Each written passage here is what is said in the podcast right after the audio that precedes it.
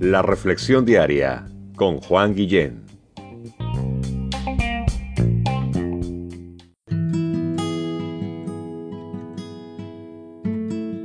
Hola, ¿cómo estás? ¿Alguna vez eh, has necesitado palabras de ánimo? Yo creo que todos las necesitamos en la vida. hay momentos eh, de pérdida en donde esas palabras son como, como esa agua que caen en tierra seca, eh, como, esa, como esa lluvia que tanto se espera muchas veces, eh, cuando eh, nuestros jardines están secándose tanto. de pronto esas palabras caen como agua y dan vida a nuestra vida. Y ah, necesitamos amigos, familiares, conocidos y por qué no hasta desconocidos, que nos animen a seguir adelante. Yo quiero animarte a, seguir adelante en la vida. Quiero animarte eh, con palabras como esfuérzate y sé valiente.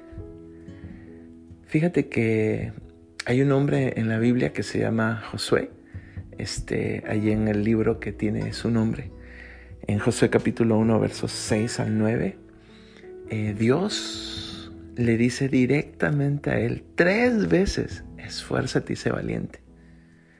Y a veces me pregunto por qué Dios repite las cosas más de una vez este, en su palabra.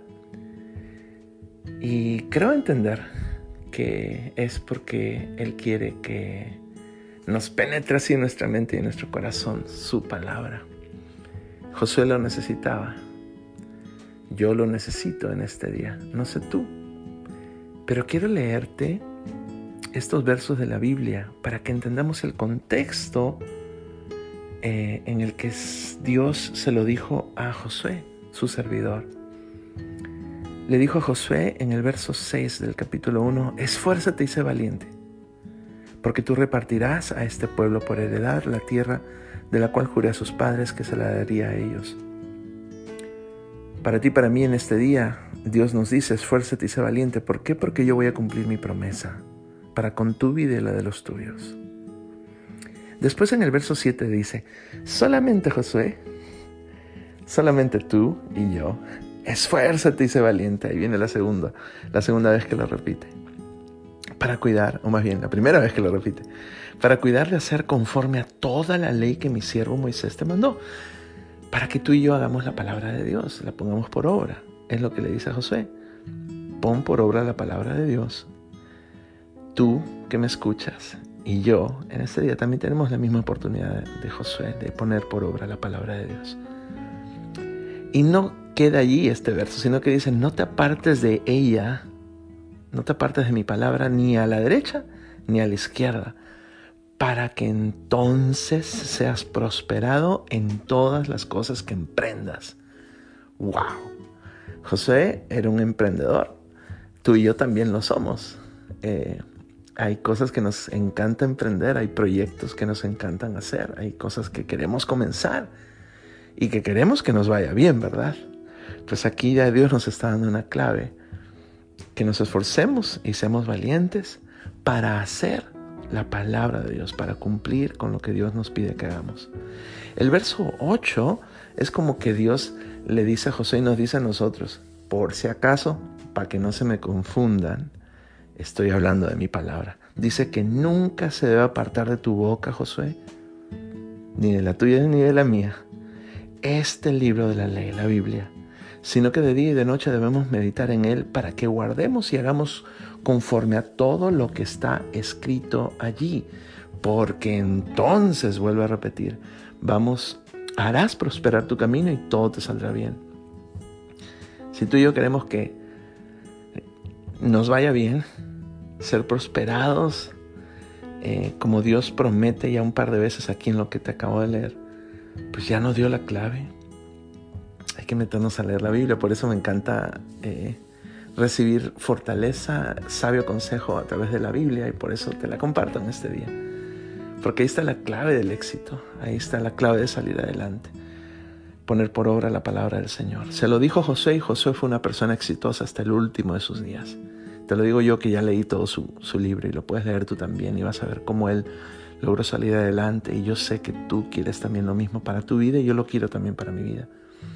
Y entonces viene la tercera vez que le dice a José, así como para que te quede súper claro, mira, dice el verso 9, que te mando, es una orden, que te esfuerces y seas valiente. Josué era un hombre de guerra.